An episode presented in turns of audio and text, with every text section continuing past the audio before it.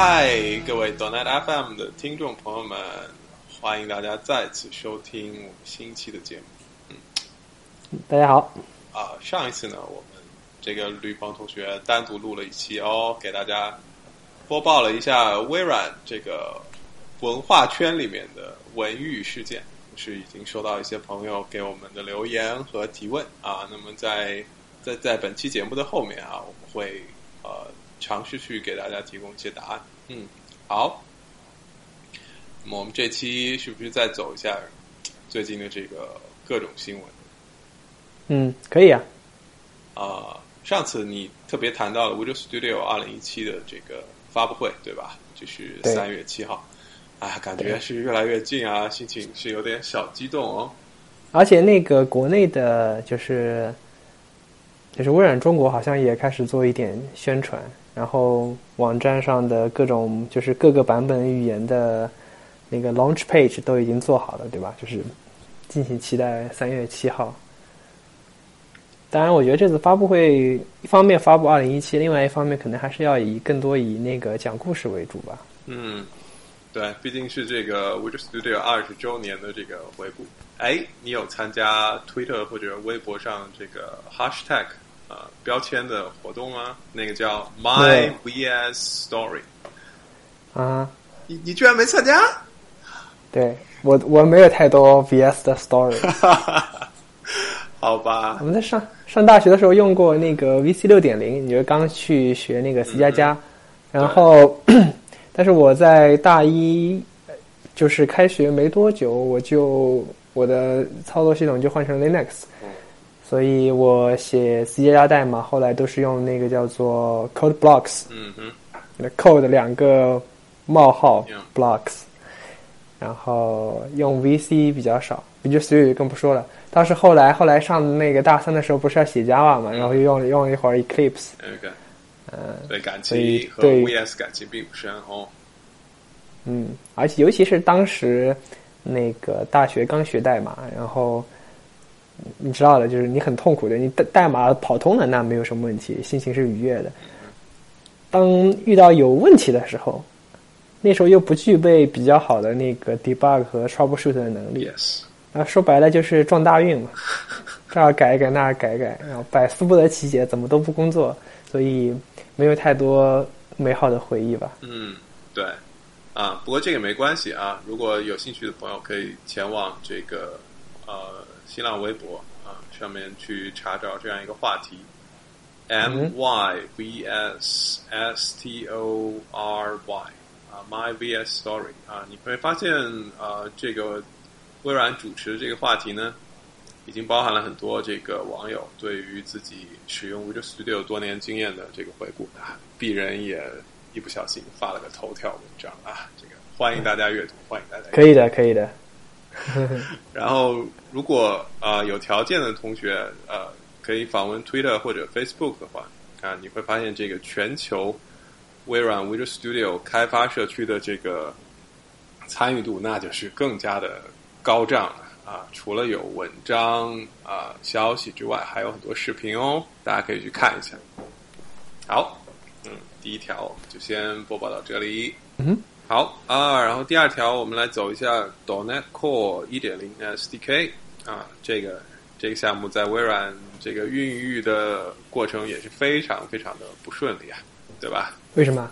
呃，一开始微软不是想着我们跟 UWP 一样啊，我们搞个 Project.json，把整个的这个文件嗯，格式啊、配置文件啊，通通都从这个 XML 迁移到 JSON 这样一个更加简练的格式。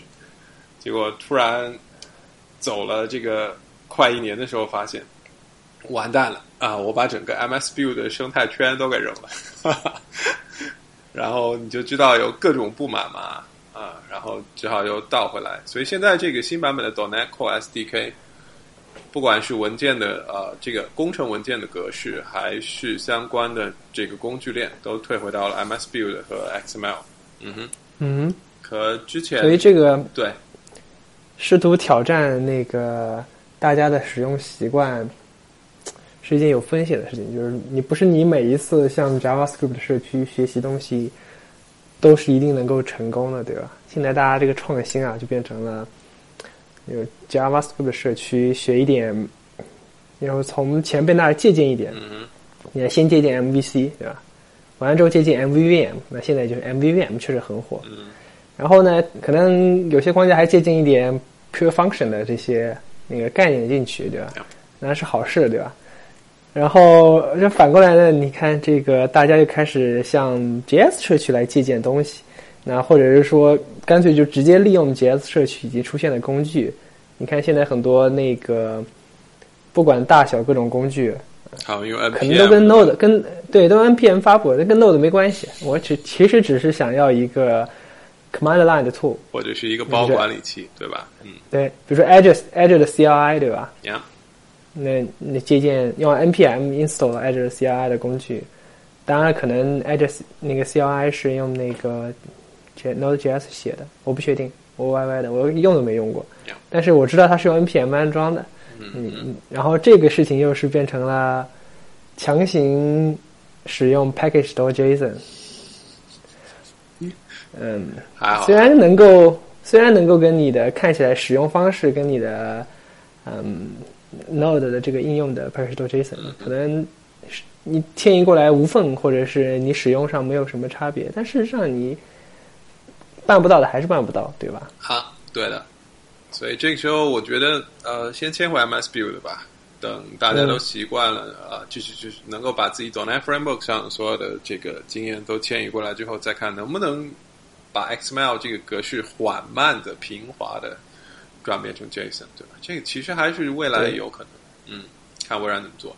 那么现在当前 .NET Core 1.0 SDK 的版本呢是 RC 啊、第四版啊，这个希望大家尽快的把自己的这个开发工程都迁移过来啊。如果你还在玩 d o n e t Core SDK 比较老的版本的话，因为因为这个最接近啊微软下一个目标版本，呃，里面会有很多的小的改变啊。如果你不现在就尽早的迁过来呢，你就会发现编译的时候会出现很多 warning 啊、error 啊，这个非常会会非常不爽哦。早早迁早平安，嗯，好啊。然后下面一条，我们跳到 Xamarin 啊，这这一两天 Xamarin 发布了自己全新的这个全平台的稳定版更新，代号是 Cycle 九啊，这个比 Cycle 八呢，应该还是增添了很多的新的功能啊，包括 Workbooks，包括 Inspect 这些都得到了大幅的这个更新啊，相信很多之前大家遇到的不稳定啊之类的问题都会得到解决。当然，对作为一个平台级的更新，它肯定对于这个 iOS 十啊，尤其是 iOS 十点二这个最新版，包括安卓的这个啊、最新版啊、Project N 会有更好的支持。所以大家如果在使用 Xamarin 开发自己的移动应用啊，千万记得升级啦，升级啦，升级啦。嗯哼，哎，那像那个 Workbook 现在，我你知道那个市场上对它的反应，或者是说，嗯，用户对 Workbook 的使用情况如何吗？因为它现在又还在更新。然后我发现好像除了 Xamarin 还没有看到别人在用 Workbook 呢。没有人用哈，这因为因为你要想，其实 Workbook 其实是一个很适合于教学，嗯，对，很适合于教学，但是它本身就是它这个技术本身很适适合于教学，对吧？但是它把自己的 scope 定的比较小，就是你左手边是 Markdown 和 Code Snippet，对吧？右边是 Emulator，嗯，你显然这一个 framework 能做很多事情，但它将这样一个技术应用于暂时应用于那个只用应用于 Xamarin 当中，也，嗯，这就让我联想到了那个那个苹果在为 Swift 做了一个 Playgrounds，Playground，对吧.那你最近如果有更新 Visual Studio Code 的话，你会发现 Visual Studio Code，嗯，从一点九之后有了一个 Welcome Page，然后 Welcome Page 里面有一个叫做 Interactive Playground，就你点进去，里面会有好多个 editor，当然其实是个 Markdown 文件，从上往下，然后告诉你我们有哪些功能，这你可以在里面怎么使用呢 IntelliSense，可以使用哪些工具，就相当于是一小段文文档，下面一小段那个一个编辑器，你就开始可以用了，不需要你真的打开一个你自己建一个新的文件才能够嗯体验 VS Code。嗯，这就让我就是让我把这几个叫 connecting the dots 嘛，对吧？就把这些都联系到了一起。嗯就是以 Markdown 为基础，然后那个对这个 code snippet 能够编辑也好，能够运行也好，可能会是一个很利用、很适用于那个教学的一个方式。，Yeah，挺好的。嗯嗯，另外我们值得注意的是啊，Xamarin 这个版本，呃，做完了之后，下一个目标我估计就是 Visual Studio for Mac 了，对吧？嗯，对希，望他们能尽快的把 Visual Studio for Mac 这个东西搞出来啊！现在虽然是第三个 Preview 的版本，但是功能啊上面还是有一些问题。不过它的插件市场终于上线了，我我的那个插件已经可以通过它的 Extension Manager 直接安装，就不再需要用户手工去下载那个插件文件。它有 marketplace 的吗？呃，有一个自己的 marketplace，就是那个 addings.monodevelop.com 啊，这是一个啊他自己给 Xamarin Studio monodevelop 公用的一个一个后台的网站，嗯嗯所有的插件的这个开发者都是在用它。暂时还没有合并到微软自己的那个 Visual Studio Marketplace 那个。嗯，嗯，长期来看应该还是会到那个上面。看吧，啊，我我我当然希望越快越好了，这样我能看到嗯到底下载量啊，包括用户反馈，因为现在暂时是收不到用户反馈。嗯啊，就是也没有 review，对对吧？啊，那也挺好的。你刚发布的话，你也不希望别人看到 review。啊，已经发布老久了，好吧？就就是就是当 shit 当你代码出现有 when when shit happens，你你不用担心别人给你给 downgrade。你一个差评，对吧？嗯，，对，行。好啊、之前女朋友聊到一点点 Visual Studio Code 啊，那么我们也很想知道啊，这个年初已经过了一个月了，眼看着二月也快过完了，Visual Studio Code 的下面会给我们带来点啥呀？嗯，首先这一个就是二月份的这个 iteration 呢，比之前的都要短，导致大家都很不习惯。为什么呢？就是我们把十一月和十二月的这个 iteration，就是这个发布合并到一起了。嗯哼，因为 Thanksgiving 连上了 Christmas，对吧 Yes 所以我们把把它连到了一起。连到一起之后呢，然后我们在一月份的发布当中加了一个，就是叫我们叫它 Debt Week，就是解决各种技术债的这样一个这一周，然后能够让代码更加稳定一点。毕竟很多人可能刚从那个 holiday 回来，对吧？结果一月份的这个 release 呢，这个这个 iteration 呢也是四个礼拜。结果到了二月份的时候，二月份本身时间比较短然后我们把它调整到三周之后，到了第三周的时候，所有人发现，哎，本来还以以为还有一个礼拜可以去做功能，但事实上时间不够了。哦，然后大概有十一个比较主要的功能被推到了就是下一个呃 iteration，所以在这个 release 可能看不到。但是这个 sprint 还是做了一些嗯、呃比较有趣的功能吧，就比如说你在调试 JavaScript 的时候，或者是 TypeScript，你以前的断点可能是一行一行的，对吧？嗯现在可以按照某一列来设断点。我个人当然不是特别不不会经常使用这种方式了，但是你可以想象有几种使用场景。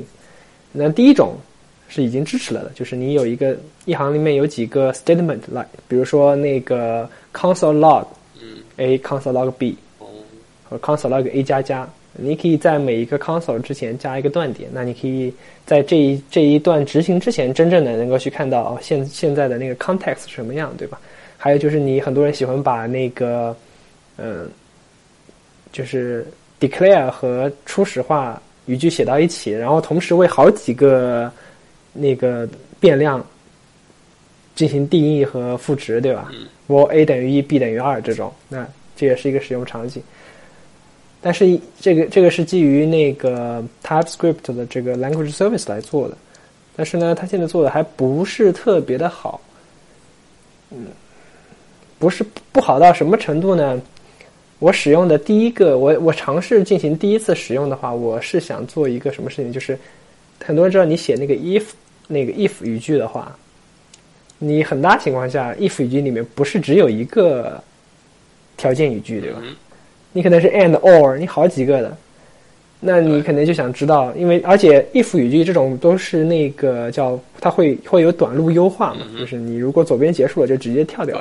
那你要，那你肯定设置在每一个 statement 那个 condition 前面你加一个断点，这样的话你就能够知道你现在到底是因为哪一步跳过去了，所以没有。很不幸又不支持。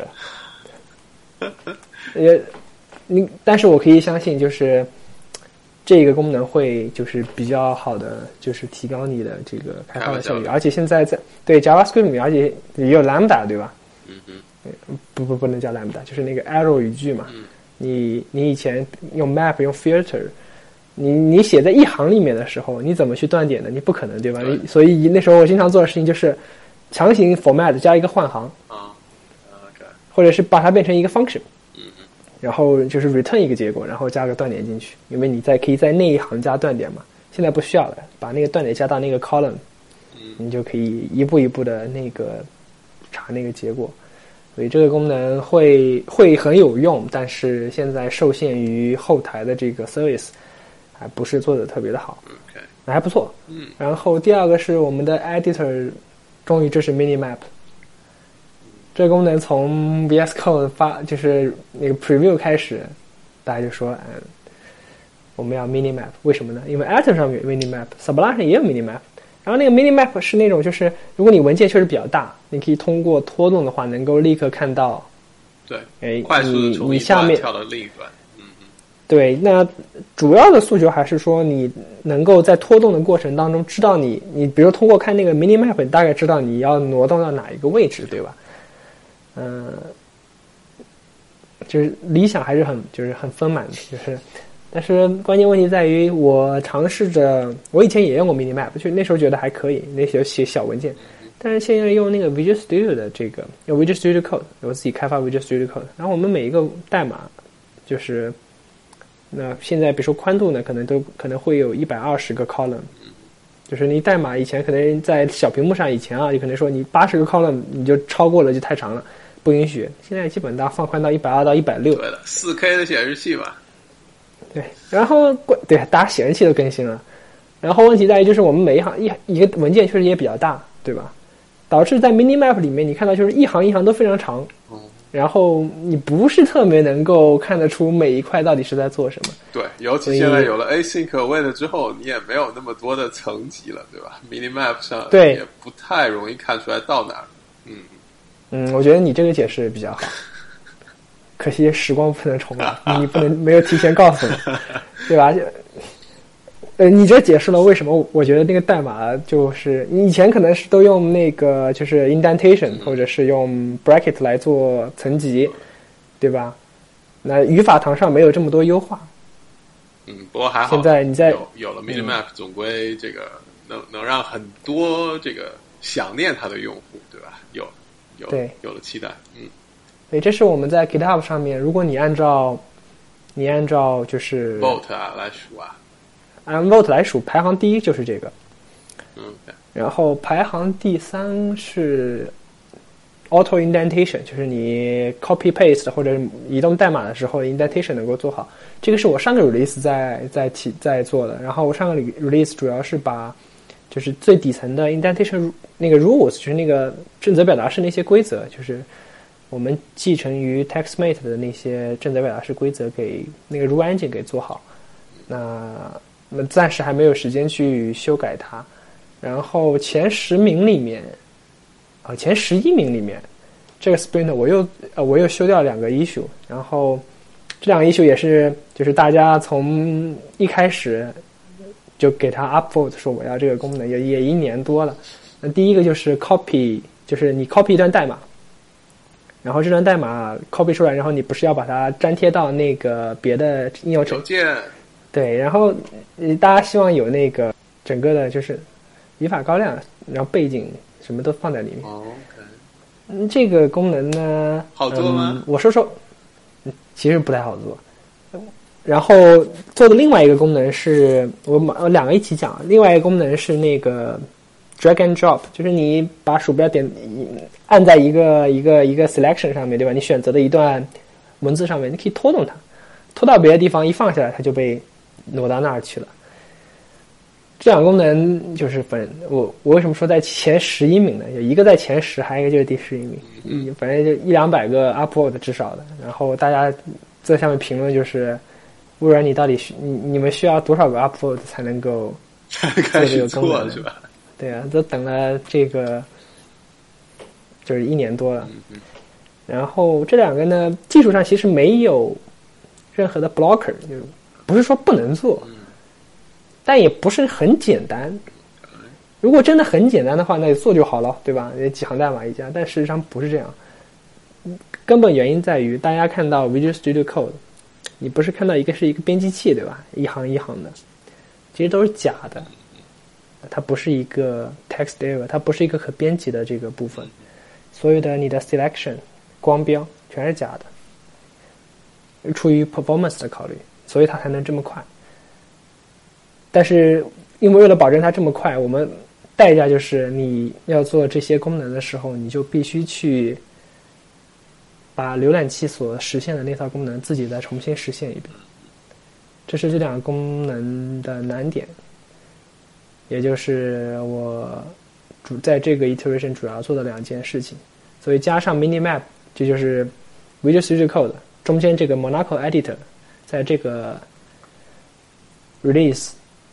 重要的三个功能，嗯，对，而且尤其是那个 copy with syntax highlighting，我在 Twitter 上发布了发了一条推，大家都还蛮喜欢的。对，看给你点赞和转发的人都挺多，加油！就就把大家都炸出来，就那些哪些人需要把代码拷贝到那个邮件当中去，老板们肯定需要哈。呵呵，我也超级需要，我老 我老需要给老板报告，你知道吧？你之前。之前不能贴样式，所以我就每次都要切到 Visual Studio。现在好了，不用不用切 Visual Studio 了。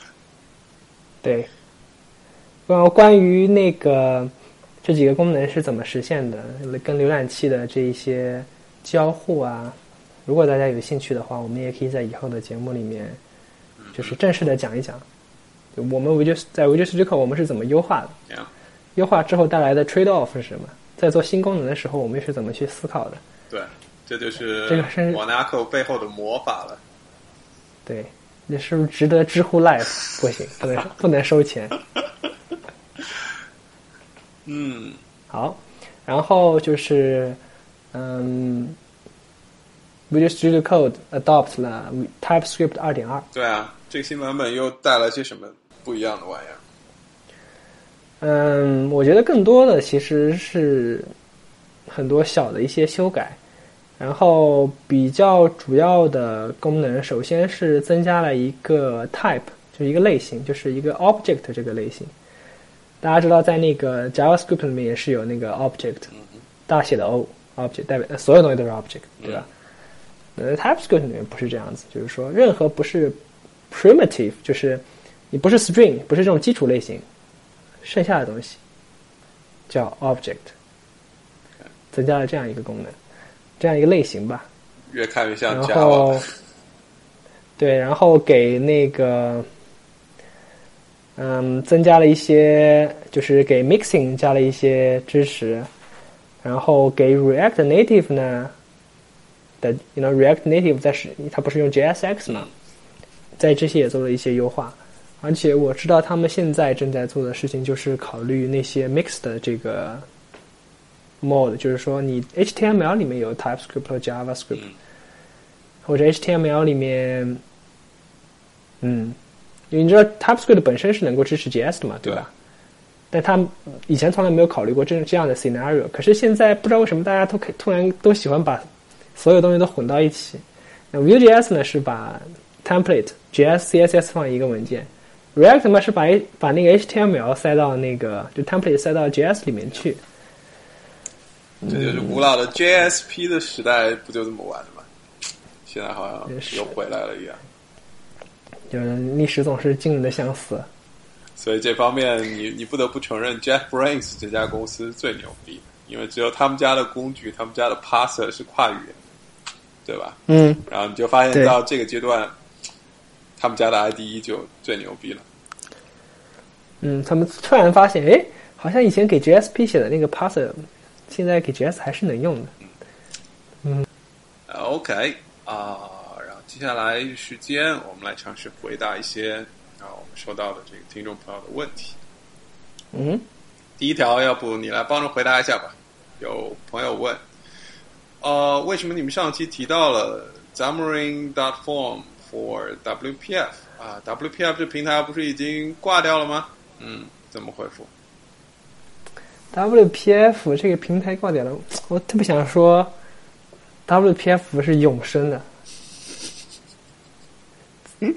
XAML 是永生的，嗯，对吧？就是你就你我我可以想象，能说不定过两年微软又会有一个说，呃我讲点题外话，我只讲我知道的，就是 WPF 为什么会永生，是因为它本身基于的这一套技术，从 Silverlight 到现在其实是没有太大的变化对吧？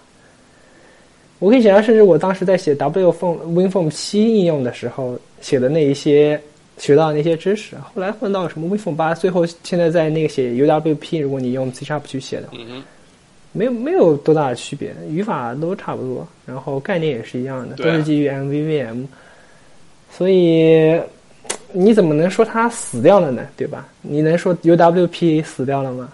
你不能，对吧？虽然现在很多人喜欢把在写 UWP 的时候是用 JavaScript 来做这个事情，嗯但是它没有死，这是我的理解啊。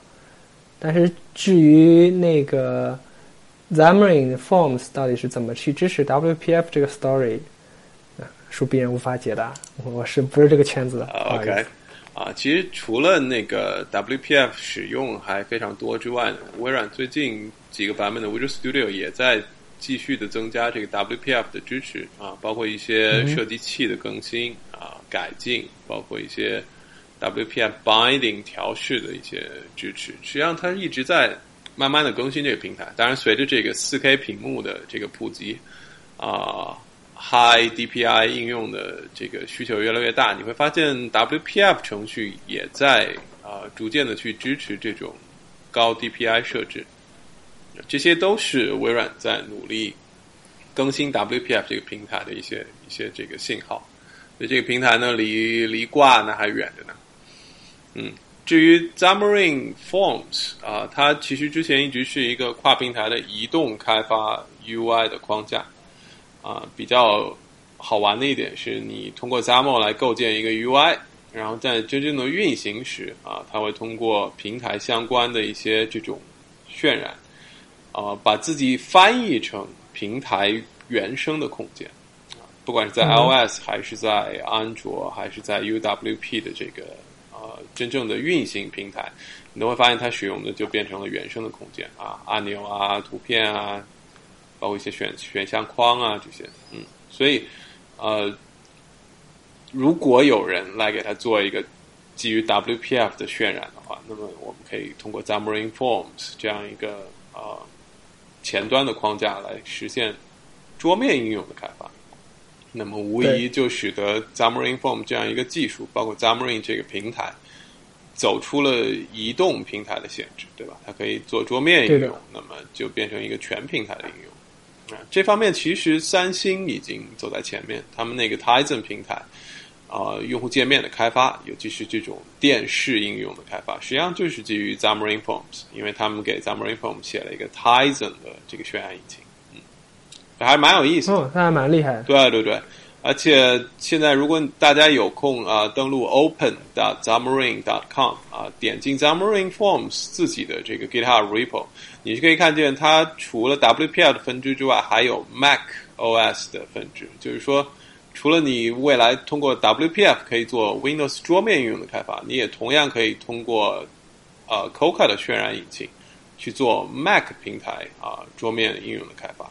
啊，如果有人再给他做个 GTK Sharp 或者这个 Qt 啊、平台的这个渲染引擎，那他还可以做 Linux 桌面应用的开发，对吧？所以对，未来是无限美好的啊！这也是为什么上期我们会提到它哦，知道吧？哎，好，希望这个回答了这位朋友的问题。嗯哼，点赞。嗯好啊、好像也没有收到别的问题哦，其他都是大量的这个嗯给我们节目的一些鼓励和支持啊，我们也非常感谢大家。如果你有继续有问题呢，也希望你啊给给我们留言啊，或者发邮件给我们的邮箱 hi at dot net dot fm。嗯哼，好没错，啊，这期好像我们已经 go through 了最近的很多很多新闻哦，啊，还有什么别的吗？如果没有了，我们就早点结束啊，肚子饿了，我我我可以的可以的去吃午饭了。哦，你还没午饭啊？我也我差不多我要烧午饭了。呃，好吧，啊，行，那好，那本期节目就录制到这里，感谢大家的收听，也感谢吕鹏。嗯哼，嗯，好，拜好，拜拜。拜